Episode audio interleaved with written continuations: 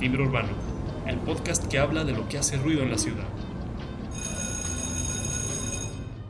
Hola, ¿qué tal? Bienvenidos a el tercer episodio de Timbre Urbano, como cada dos semanas, dos semanas y cachito que se nos fue este episodio. Eh, me presento, ya, ya varios me han escuchado, yo soy Iván García y me acompaña como en cada episodio Yadir. Hola, ¿qué tal? Soy Yadir Ruelas y exactamente estamos en un capítulo más de nuestra primera temporada de Timbre Urbano y pues bueno, vamos a comenzar Iván. Claro que sí, eh, para los que nos están escuchando por primera vez, ya llevamos un par de episodios más el piloto en el que hemos hablado problemáticas como eh, la importancia del voto al momento de, de cambiar nuestras ciudades y cómo rehabilitar centros históricos, que, que, también es un tema como bastante interesante que recomiendo que, que ojien, ojen, ojen, ¿se, ¿se puede decir? Ojen. y pues bueno, el episodio de, el episodio, el tema de este episodio pues tampoco tiene como, eh, pierde, ¿no? Es bastante interesante porque estamos entrando a las temporada, a la temporada de calor en México, ¿no? Y en el hemisferio norte del planeta, si es que nos están escuchando desde ultramar. Y con la entrada del verano, pues bueno, las, la habitabilidad de las ciudades se vuelve un poco, no complicada, pero... Extraña. Extraña, esa es la palabra. Eh, sí, exactamente como tú nos acabas de compartir, Iván. Mm, todas las ciudades sería inevitable que no pensáramos en las condiciones climáticas. Claro ¿no? que sí. Y dentro, o bueno, más bien hablando del clima, pues sabemos que el clima contiene, o más bien se conforma por varios factores, Uh -huh. como la humedad, como los vientos, la precipitación, eh, etcétera, ¿no? O la sea, altitud, ¿no? De una exactamente, ciudad, la altitud. mucho. Ajá. Entonces, cuando hablamos de, de, de qué forma impacta el clima en las ciudades, pues es, es esta parte en la que no podemos separarlo, ¿no? A final de cuentas, las Una ciudades ciudad, están... ajá, ajá, va muy de la mano con su clima. Claro. O sea, sí, incluso en el factor de querer vivir en una ciudad, digo, ya que uno tiene una, la, la oportunidad de moverse, el clima es un factor muy relevante. O sea, Sí. ¿por qué uno no, por qué uno vive en lugares como con climas más templados, por ejemplo? Porque la vida es más eh, próspera, si se puede decir así, Exacto. a alguna ciudad, por ejemplo, que está en el desierto. O sea, Claro. O en el norte de México o en, o en, o en alguna región montañosa en España o, o en las planicies estadounidenses, ¿no? Claro, o hablar, por ejemplo, de una ciudad que está completamente austral, ¿no? En donde a veces la cuestión relacionada con las horas de sol determinan muchísimas cosas. Y aquí, pues bueno, también nos podemos ir metiendo en más y más, como por ejemplo la cuestión emocional, ¿no? De qué forma afecta El clima. el en- clima en, en, cómo, en en- cómo ajá, vivimos. claro, en la forma en la que vivimos, en la forma en la que nos relacionamos. Y sí, también, este, pues vamos a ir hablando un poquito de, de todo esto, ¿no? O sea, de cómo el clima determina muchísimas cosas en las ciudades, pero la parte en la cual em, vamos hoy como, como a, a visualizar el clima, Ujú. o la que pues nos gustaría, Iván, que, que las personas que nos estén escuchando visualizaran el clima como este factor que en ciertos momentos, en ciertas épocas y en determinados días, incluso a determinadas horas, Ajá. pues pueden volver caótica una ciudad, ¿no? Y nos vamos a enfocar precisamente en estos tres factores del clima, que son los vientos, el calor o bien la temperatura y la precipitación o las lluvias. Sí, creo que son factores eh, que, que pueden volver loca o ayudar a que una ciudad prospere, ¿no? Es, es algo que... Bueno, y también el cómo están diseñadas estas ciudades, cómo están creadas, bueno, cómo se, cómo se han ido construyendo, mejor dicho, eh, cómo toma a favor o cómo le juegan en contra estos factores, ¿no? Que acabas de mencionar. Claro, Muy bien. Una parte súper importante y que debemos de tener presente en todo momento es sobre todo el tomar ejemplo de los resultados que, que favorecen, ¿no? En todo el mundo hay ciudades de todo tipo. Claro. Y lo importante, lo que, lo que buscamos rescatar específicamente en este episodio, Iván, sería el cómo volvemos o cómo volcamos estos factores, cómo los podemos aprovechar, o más bien cómo los podemos utilizar a nuestro favor, ¿no? Ujú. Me gustaría, perdón, eh, Sí, claro. recordarle a, a las personas que nos escuchan que nosotros vivimos en la ciudad de San Luis Potosí, ¿no? Tú y yo vivimos en la ciudad de San Luis Potosí aquí en México. Sí. Igual vamos a intentar como tocar algunas otras ciudades. eh, Sí, desde contextualizar. nuestra experiencia personal. Sí, contextualizar. Pero vamos a estar dando referencias, ¿no? Para que este episodio sea universal. Pero vamos a estar eh, utilizando como ejemplos un poco locales, ¿no? Como un, un pequeño disclaimer aquí que me gustaría claro. vez anunciar. Pero sí, de todos modos va a ser un tema interesantísimo, estoy seguro, y muy universal porque, pues bueno, creo que a todo mundo nos, nos afecta y, en parte nos vuelve locos el clima de, de, donde habitamos, ¿no? Claro. Aquí en, en la ciudad de San Luis Potosí, que es una ciudad, se puede decir, con una altura alta, es una ciudad alta. Sí.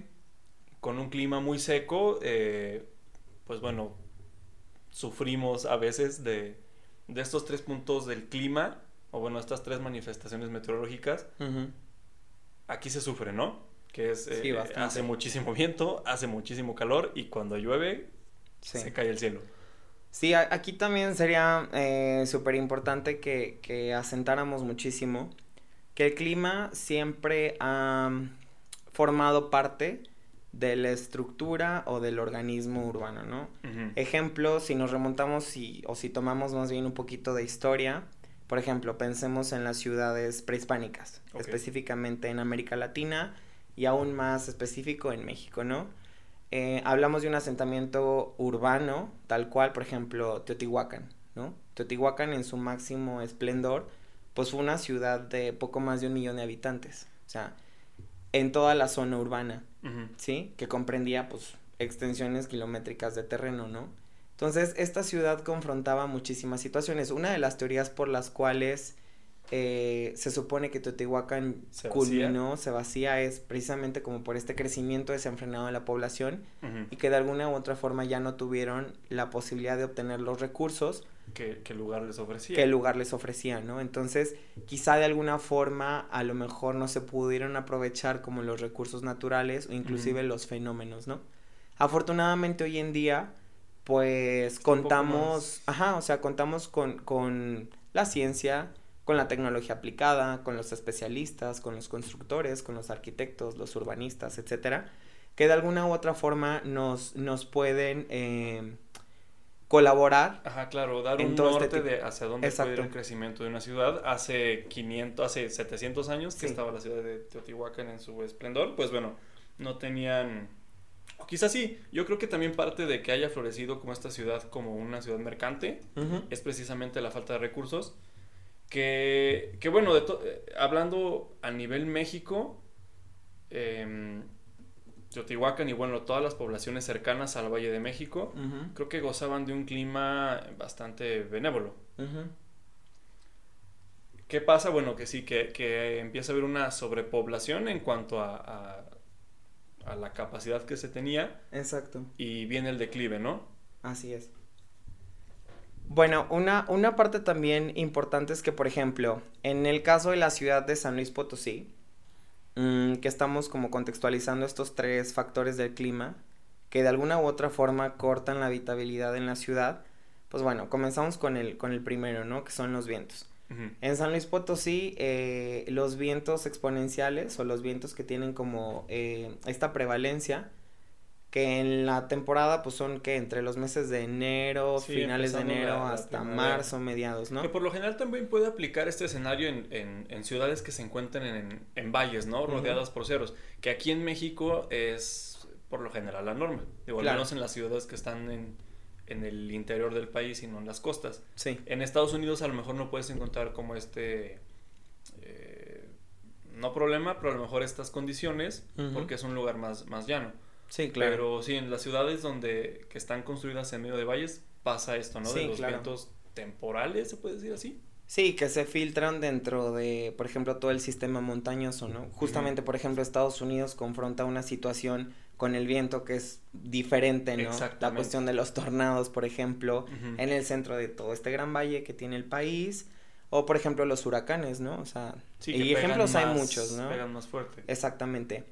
Entonces, en el caso, ¿cómo, ¿cómo, estos factores del clima en realidad acaban con la habitabilidad de una ciudad? Pues de muchísimas formas, ¿no?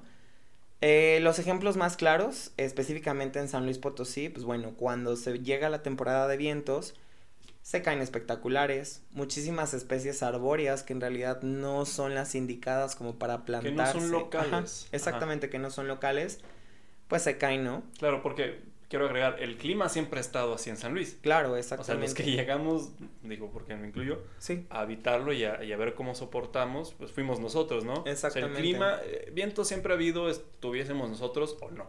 sí. Y, Entonces, ¿por qué se construye una ciudad?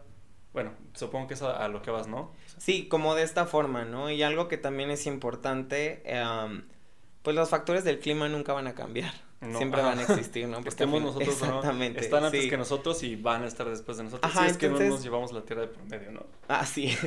Para esta parte hay algo, eh, digo, como para todo y sobre todo en la vida y con la cuestión de, de, de nosotros como, como sociedad, siempre hay una forma o se ha buscado una forma de ir creciendo la parte urbana de una forma ordenada, ¿no? Como en, en esta parte sería como el ordenamiento del territorio en favor de los factores del clima. En muchísimas ciudades, eh, voy a poner de ejemplo, mm, no sé, podría ser la ciudad de Guanajuato, ¿no? Que es una ciudad que está dentro de un contexto geográfico muy accidentado y los vientos existen. ¿Qué es lo que sucede? A lo mejor en el caso de San Luis Potosí, este ordenamiento en pro de, de los vientos dominantes que siempre van a existir, pues bueno, o sea, en cuanto a esta parte se pueden ordenar los edificios o las viviendas que son verticales, que por ejemplo hoy en día vemos que la ciudad está creciendo muchísimo de forma vertical, ¿no? Entonces, Claro. ¿qué importancia tiene que pues Orientarlos. los proyectos, ajá, estén orientados en pro tanto del viento como del sol, por Sí, o sea, ejemplo, ¿no? Sí, claro, y nos referimos a orientación geográfica. o sea, de- Exactamente, de orientación a- hacia qué geográfica. cara, o sea, sí. Claro, ¿cuál va a ser tu fachada norte con relación al viento? ¿Cuál va a ser tu fachada sur con relación al viento? Contra la oscuridad, el soleamiento, etcétera. es construir ciudades aerodinámicas. Pues sí, de un alguna forma eso. sí. Sí, porque imaginémonos eh, el centro histórico de X ciudad, sin poner el ejemplo de San Luis Potosí, porque aquí es donde no se da. Aunque bueno, si, si nos remontamos muchísimo al centro histórico de la ciudad de San Luis Potosí, en realidad, con relación a los vientos y por La ejemplo la el sol, cuadrícula Está... Claro, la, cuadri- la, la cuadrícula en realidad sí es muy amable, por ejemplo, cuando caminas. Las calles son muy estrechas, lo cual este, provoca que los vientos no entren de lleno al centro histórico. Entonces tú puedes estar en plena eh, temporada de vientos y andar caminando en el Sí, centro claro, de o la sea, ciudad hay brisa, pero no te está llevando el, el aire. Exactamente. Que, que es algo que pasa, por ejemplo, cuando abandonas esta zona céntrica y llegas a la zona... ¿Qué la- sucede, por ejemplo, si estás en, en pleno mes o en plena temporada de vientos en el Parque Tangamanga? De No, hecho, hay temporadas en específico en el que el parque cierra. lo cierran. No, mira, yo di- en mi experiencia ciclista, esos meses yo los sufro. Sí, me imagino. Porque el viento siempre lo tengo en contra, ¿no? Por, como está orientada la ciudad, eh, y esto es algo como muy importante que, que espero que la gente note en, en su. Espero en su que ya tengas casco. Sí, ya lo tenemos. Las- esta ciudad en particular está diseñada de este a oeste Ujú. y los vientos fluyen de esa misma forma. Entonces, como ciclista o tienes viento a favor, bueno, también como automovilista, lo tienes a favor o en contra. Sí. Y es algo que es muy notorio. Em, algo que tocaste también con, con el tema del sol es que antes es, es algo que, que ha ido con el crecimiento de la ciudad. Ahorita Sí. con los automóviles, tener el, el sol en contra es... Sí, e- es completamente nocivo porque en realidad hay un punto y, y con eso podemos llegar al siguiente, al siguiente factor del clima, ¿no? Que es el calor, que el calor y la temperatura lo determinan exactamente los soleamientos. En este caso, el sol, tal cual, ¿no? Entonces, el soleamiento, la temperatura no va a ser este, únicamente la cuestión de "Ay, a cuántos grados estamos hoy, cuál va a ser la temperatura máxima. Sino que tomemos el mismo ejemplo. Si nos trasladamos en la ciudad de San Luis Potosí del centro histórico hacia la zona de Morales o hacia la zona de Lomas, de Lomas del Tecnológico, y tomamos la principal vía o la vía como más común, que es Avenida Venustiano Carranza, entre las 5 y 6 y media de la tarde, en horario de verano, frente. tienes el sol de frente. No, y también pasa, eh, aquí es- eh, radica la importancia de dónde construyes o dónde zonificas qué. ¿A qué me refiero? La zona industrial de la ciudad está colocada en el oriente, entonces cuando acabas el turno, vas a tu casa, Claro. vas hacia el, hacia el- el oeste. Ujú. ¿Qué pasa? Que tienes el sol de frente cuando ya, Exactamente. ya te afletaste tus 8 jornada 10 de horas, de trabajo. 8 o 10 horas de trabajo, quieres llegar a tu casa y lo primero que te recibe saliendo es el sol de frente. Y, Más la gran cantidad de tráfico que se hace. Y, y, regresándome un poquito, perdón, como al tema del peligro de, de, desviarnos, pasa también con el viento. Eh, muchas ciudades, o lo que se debería de, de hacer, es que las zonas industriales las, las planean en las zonas donde, donde el viento ya cruzó la ciudad. Claro, exactamente. ¿A qué me refiero? A que están en las orillas de la ciudad donde el viento ya no avienta. valga, la, claro, donde, donde el viento que ya sale de toda la cuestión industrial ya no, va a llegar directamente a la ciudad. eso también es como en teoría, ¿verdad? Porque también hay ejemplos en los que esta, esta regla no se cumple, sí, ¿verdad? El, el, el ejemplo más cercano es San Luis Potosí, donde sí, Claro. O sea, la zona industrial está ubicada donde empieza el viento, si lo puedo decir así. Sí, tal cual. Entonces toda la contaminación cruza la ciudad cuando debe ser al revés. Mismo caso con, con la orientación del sol. Claro. Hacia dónde estás construyendo tu zona eh, laboral o donde está la fuerza laboral así y, es. y, y, considerar los horarios, ¿no? Ahora, los soleamientos y el, y el calor, Iván, Mm, van a propiciar muchísimas eh, situaciones dentro de la ciudad. Primero, la temperatura se puede mitigar o la podemos volcar a nuestro favor, por ejemplo, con algo que es súper determinante, que es el, la, eh, el aprovechamiento de las especies vegetales, ¿no? ¿Cómo se puede hacer? Pues obviamente existen como paletas vegetales, especies muy específicas que son para ciertas regiones climáticas, ¿no? Okay. En San Luis Potosí tenemos muchísimas especies arbóreas, arbotantes, em, de muchísimas formas, que eso también es, es, una parte muy específica, en la cual se pueden utilizar para forestar o reforestar el, grande, espacio... el espacio urbano, ¿no? Si hablamos de porcentajes, aquí sí podemos hablar de, de un ejemplo muy eh, importante, la ciudad de Barcelona, en algún momento específico, cuando se proyectan muchísimas de las grandes avenidas, en este caso, por ejemplo, por Antonio Gaudí, eh, gran parte de este crecimiento urbano que se dio en un periodo en específico histórico en, en, España, específicamente en Cataluña, se replanteaba esto, ¿no? Bueno, si vamos a reconstruir muchísimas partes, lo mismo sucedió, por ejemplo, en París en algún año en, en específico, eh, bueno, ¿cómo vamos a cuadrar la zona urbana cómo la vamos a urbanizar. Eh, gran parte del proyecto incluía al centro de la manzana, del amanzanamiento, del manzanamiento. de estas supermanzanas que, de, Exactamente. de estas supermanzanas se incluían zonas verdes, ¿no? ¿Por qué? Porque es, es, bien sabido que entre más forestada esté una ciudad, el mitigar estas problemáticas directamente, por ejemplo, con el calor, se, se, se vuelcan a nuestro favor, ¿no? ¿De qué forma? Pues creas un microclima. Exactamente. Si nosotros, por ejemplo, retomando esta, esta parte, estamos en el, entre los meses de julio y septiembre, que son los meses más cálidos en San Luis Potosí, pues, por ejemplo, en el Parque Tangamanga se crea un microclima que es bastante agradable. Sí, es un, es un clima templado dentro de un entorno, un urbano, que es ya bastante hostil. Claro. Y dos, a un, a un su clima desértico. Ahora, imaginémonos que gran parte de las avenidas de la ciudad estuviesen forestadas. Claro, porque en Ciudad de México, en, en las zonas céntricas poniente, como lo es este, la Roma, la Condesa, Polanco, Chapultepec, digo que al final creo que también los parques urbanos, que también es otro tema que se va eh, a, tratar en, eventualmente en la temporada, sí. como los parques urbanos son además de pulmones, porque ayudan a, combatir la contaminación, como también generan este microclima que mitiga un poco, que suaviza los efectos de, exactamente. del calor y, del sol en, ciudades o al menos como en las zonas en las que son establecidos. Sí, sí, exactamente. Entonces, e, es, como, como jugar un poquito con estas ideas que en realidad se pueden aplicar. La idea es que todo esto esté implementado y que en realidad sí se haga desde las personas que tienen acción, ¿no? Las instituciones que tienen acción Sí, directamente a resolver este tipo de, de situaciones. Si uno como ciudadano no va a comprarse 400 hectáreas Claro. y, y a ver cómo plantamos los Sí, árboles, ¿no? ¿no? Ajá, digo, puede haber eh, proyectos específicos, por ejemplo, coloniales.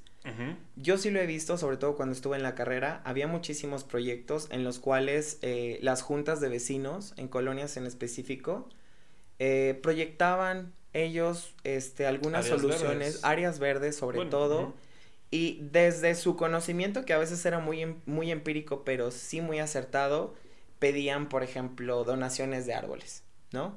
El ejemplo más claro son los pirules.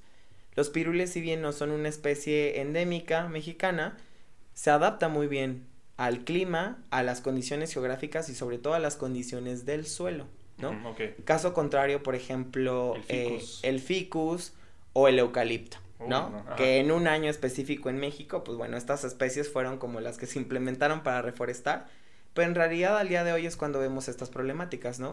El caso del eucalipto, si es un árbol que crece en condiciones muy adversas porque no requiere tanta, Tanta inversión, agua. tanta agua, no requiere tanto mantenimiento, más sin embargo sí se observan muchísimas problemáticas, ¿no? Porque cuando se vienen los vientos, pues son los primeros árboles que caen porque en realidad no son No árboles que, ajá, exacto, que no que no se adaptan a las condiciones del suelo que prevalecen en San Luis, ¿no? No, claro, o a lo mejor también desconozco eh, desconozco las situaciones de viento en Australia, Claro. pero por ejemplo, en un país montañoso, porque México es un país montañoso, Sí. hay muchísimos vientos porque se generan canales eh, entre, entre cerros y entre valles que eventualmente potencian el efecto del cambio de presión y bueno, Sí. todo lo que es el viento. Entonces, a lo mejor son árboles que no están acostumbrados a unas corrientes tan fuertes como las que hay en México.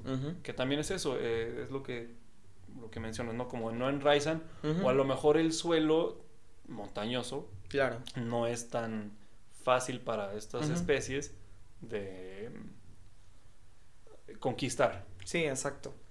Y el otro factor que también es muy importante, yo creo que es el que nos saca de quicio a todos en cualquier parte del mundo, Ajá. también depende muchísimo de la ciudad, ¿no? Y sobre todo porque la lluvia es un factor que sí podemos llevarlo a un punto en el cual sea algo muy favorable hasta Sí, para el día a día, ¿no? Sí, creo que de todos estos, o sea, de los tres factores de, Sí, del ajá, viento, del sol y de, de las lluvias, ajá, es el más aprovechable. Bueno, Sí, que también el sol puedes generar muchísimas cosas, energía eléctrica, pero la lluvia en particular es un recurso importantísimo para cualquier Por ciudad. supuesto. El agua en general, pero la lluvia es un es el factor meteorológico al que nos vamos a dirigir, ¿no? El que nos interesa. Claro.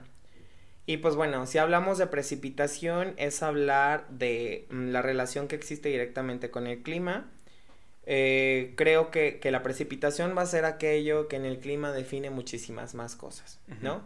Porque bueno, la, la lluvia favorece al crecimiento de especies, eh, favorece el... El- los ríos, o sea, los caudales, la existencia de ríos y caudales que eh, favorecen también la, la fundación de ciudades, porque estamos hablando de Exacto. poblaciones viejas en el que no había posibilidades de eh, entubar o canalizar agua y muchas veces la única opción era vivir cerca de un río o de una Claro. fuente de agua. Y sí, los ríos se generan por usualmente por precipitaciones. Sí. En el caso de la ciudad de San Luis, Iván, yo creo que sí sería como el ejemplo más claro En el cual a lo mejor la forma en la que ha ido creciendo nuestra ciudad no ha sido como la más favorecedora. Claro, no ha sido ¿No? diseñada a razón de.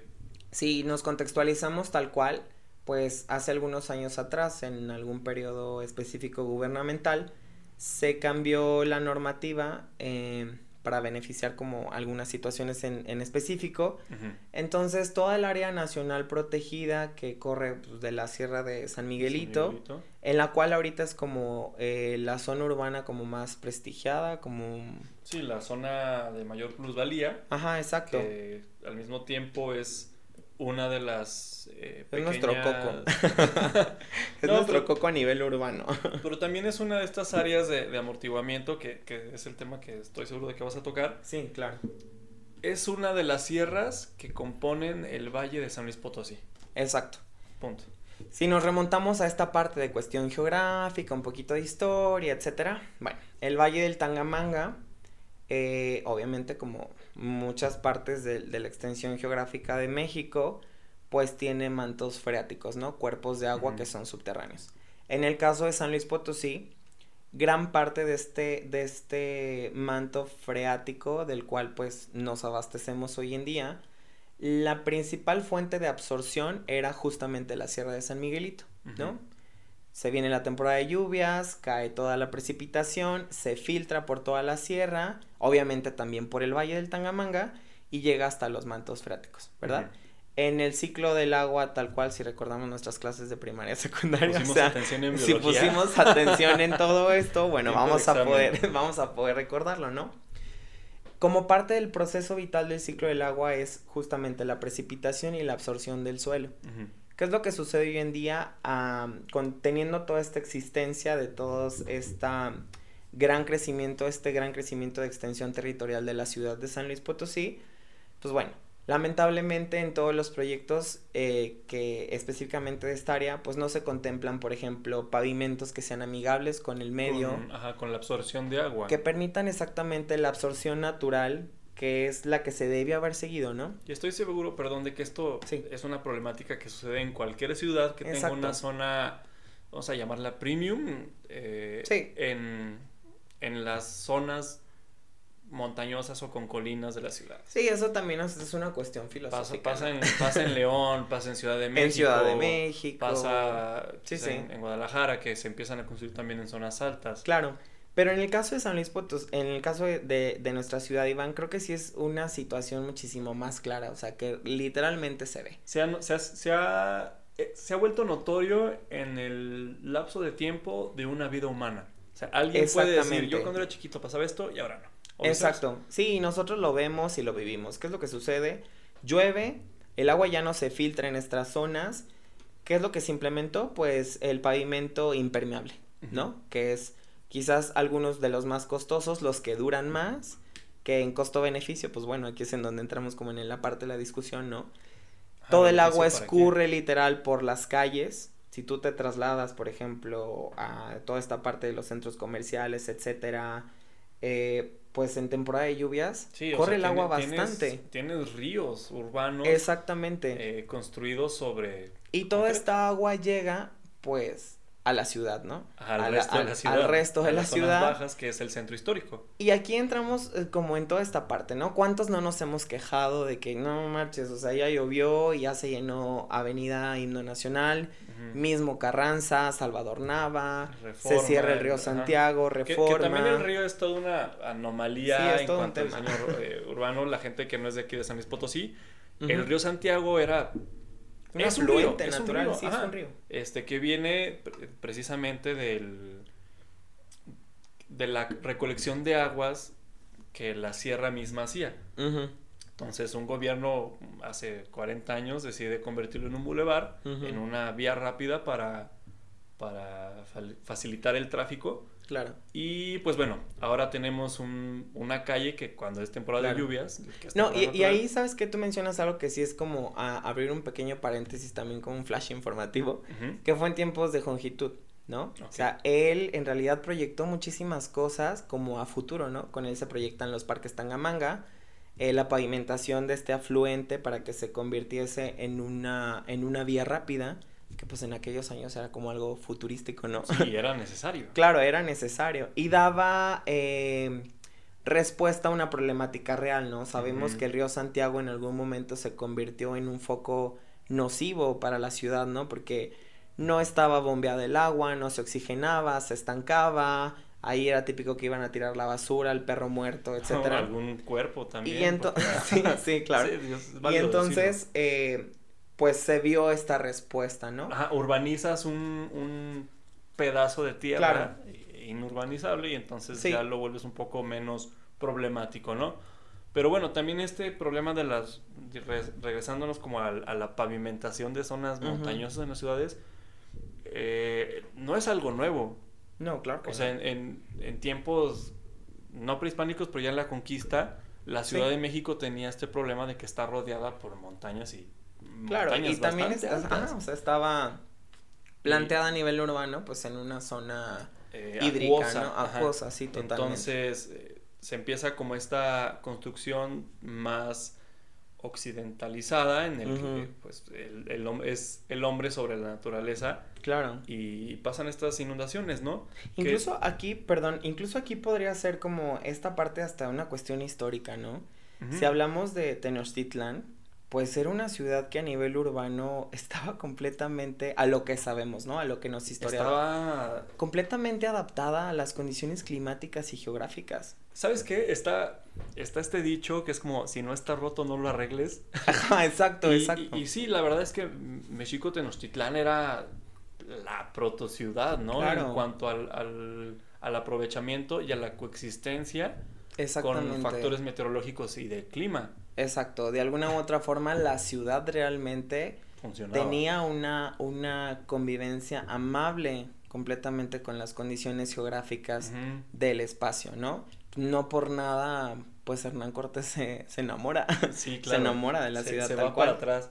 Y llegan los españoles, perdón, Exactamente. Y empieza a ver esta construcción de ciudades no junto a la naturaleza, sino sobre la naturaleza. Claro, y aquí podemos también, sí, podemos hablar muchísimo como esta cosa hasta de ego, ¿no? Como el por qué la Ciudad de México, por qué la Ciudad de México se, se comienza a construir sobre, sobre Tenochtitlan, claro, o sea, podemos hablar desde esta postura filosófica, saben que estamos por encima de ustedes, etcétera, ¿no? Pero a lo que vamos es que aquí tenemos ejemplos muy claros, ¿no? O sea, ¿De qué forma sí podemos utilizar o buscar que estos factores del clima eh, favorezcan la habitabilidad de nuestras ciudades? Podemos ejemplificarlo de muchísimas formas. Pensemos los ejemplos más claros, las típicas postales europeas. Cualquier ciudad que en realidad convive de forma muy armónica con un río, ¿no? Esto también se puede llevar a cabo en San Luis Potosí. No quiere decir que ya el día de mañana vamos a proyectar que el río Santiago se vuelva nuevamente un, un, río. Támesis o, o porque en Ciudad de México o un río Sena. Sí, exactamente. Pero eh, lo importante es que veamos como que estas cosas en realidad funcionan en otras partes del mundo y que también hay ejemplos. No, y en otros periodos de tiempo. Esa, ajá, o sea, no necesitas la modernidad. O sea, si un va a sonar, ¿por qué alguien hace 500 años logró tener una una metrópoli, porque eso era lo, la, lo que era sí, totalmente. o sea, ¿cómo puedes tener una metrópoli sin necesidad de inundarte, de asolearte o de que se de te morir de calor en el intento, sí, claro. Ajá. Y lo importante también sería eh, que todos nosotros sepamos que en realidad hay personas que se especializan en todo esto, ¿no?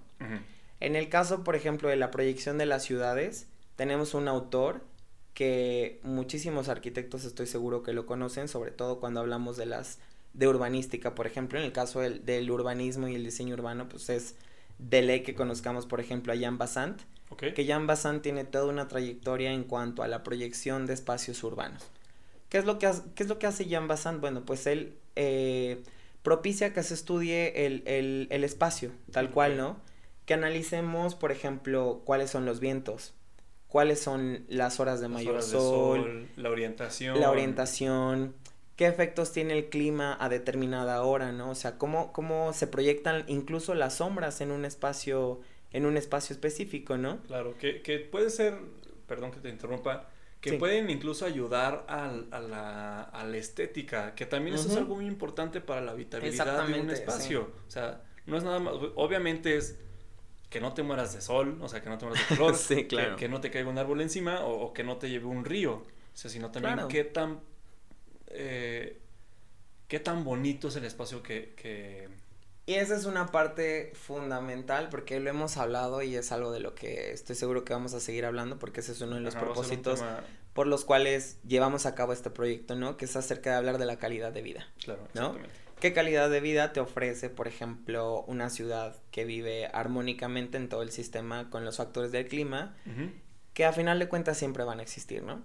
Formas, hay muchísimas, teorías también hay muchas, y lo importante, pues bueno, es que lo sepamos, ajá, y que comencemos a actuar desde, desde donde podamos, ¿no? Claro, estar al pendiente o bien utilizar también estos eh, factores como al momento de tomar decisiones, porque seguramente Exactamente. nos están escuchando personas que se han mudado de, de ciudad y, y, estoy muy seguro de que el clima, digo, además de las oportunidades laborales y... Claro. pero creo que es un factor para estar felices en el lugar que habitamos. Exactamente. Y estar cómodos, que es la base de toda habitabilidad urbana. Claro. Sí, que salgamos a la calle, que caminemos debajo de una arboleda y que si llueve, pues bueno, sintamos la lluvia. sí, que no se claro. te mojen los pies más de lo necesario. Sí, exactamente. este, bueno, perfecto, Yadir. Creo que podemos dar por concluido el episodio de, esta, de estas dos semanitas. Y pues lo mismo de, de, cada, de cada visita que hacemos aquí con, con la gente que nos escucha. Invitarlos a que nos sigan en nuestras sí, que nos sigan escuchando que opinen muchísimo, que opinen qué les está pareciendo, qué cosas les agradan. Qué cosas, ¿no? Algún tema que les gustaría que, que tratásemos en un futuro. Sí, a claro. lo mejor alguien nos puede decir, ¿sabes qué, Iván? Ya hablaste mucho de... ya hablaste mucho. Ya hablaste mucho, punta. no, ya hablaste mucho a lo mejor de ciertos factores de las ciudades. ¿Por qué mejor no hablas de movilidad? ¿Por qué no hablas de Claro, los temas son muchísimos. Ajá, son, son, es una infinidad y es un mundo de temas que podemos tratar y si Y recordar que, que, la parte prioritaria de todo esto es ir alimentando como este conocimiento para el día de mañana X, o sea, que el día de mañana pues, puede ser en un mes, en años, pero que en realidad sí, este, si tanto escuchamos como de la toma de conciencia, la toma de decisiones, etcétera, pues bueno, siempre sean en pro y en un mejoramiento, ¿no? Y en este caso, pues como lo hablamos siempre, pues las ciudades son nuestro ecosistema, es en donde nos desenvolvemos y, pues tenemos que actuar en pro de él. Exactamente. Eh, que nos importe nuestra ciudad es el primer paso para que la disfrutemos. Exactamente. Eh, muy bien, no sé si hay algo más por agregar, Yadir. Pues yo creo que no, solamente agradecer. Perfecto, entonces nos vemos eh, hasta el próximo episodio. Agradecer a, la a, las personas que nos están escuchando. Sí, muchísimas gracias. Invitarlos a seguirnos escuchando. Síganos en, nuestra, en nuestro Instagram, timbre.urbano. Ahí estamos eh, compartiendo los, los episodios que vamos lanzando y algún que otro dato y... Sí, algún otro dato e, Imágenes, exactamente, con respecto al tema. Y bueno, ese es nuestro canal de comunicación. Y pues nada más. Ok, pues muchísimas gracias. Hombre, muchísimas gracias a ti, un gustazo como siempre. y a la gente que nos escucha. Esto fue Timbre Urbano y pues bueno, nos vemos hasta el siguiente episodio. Hasta luego.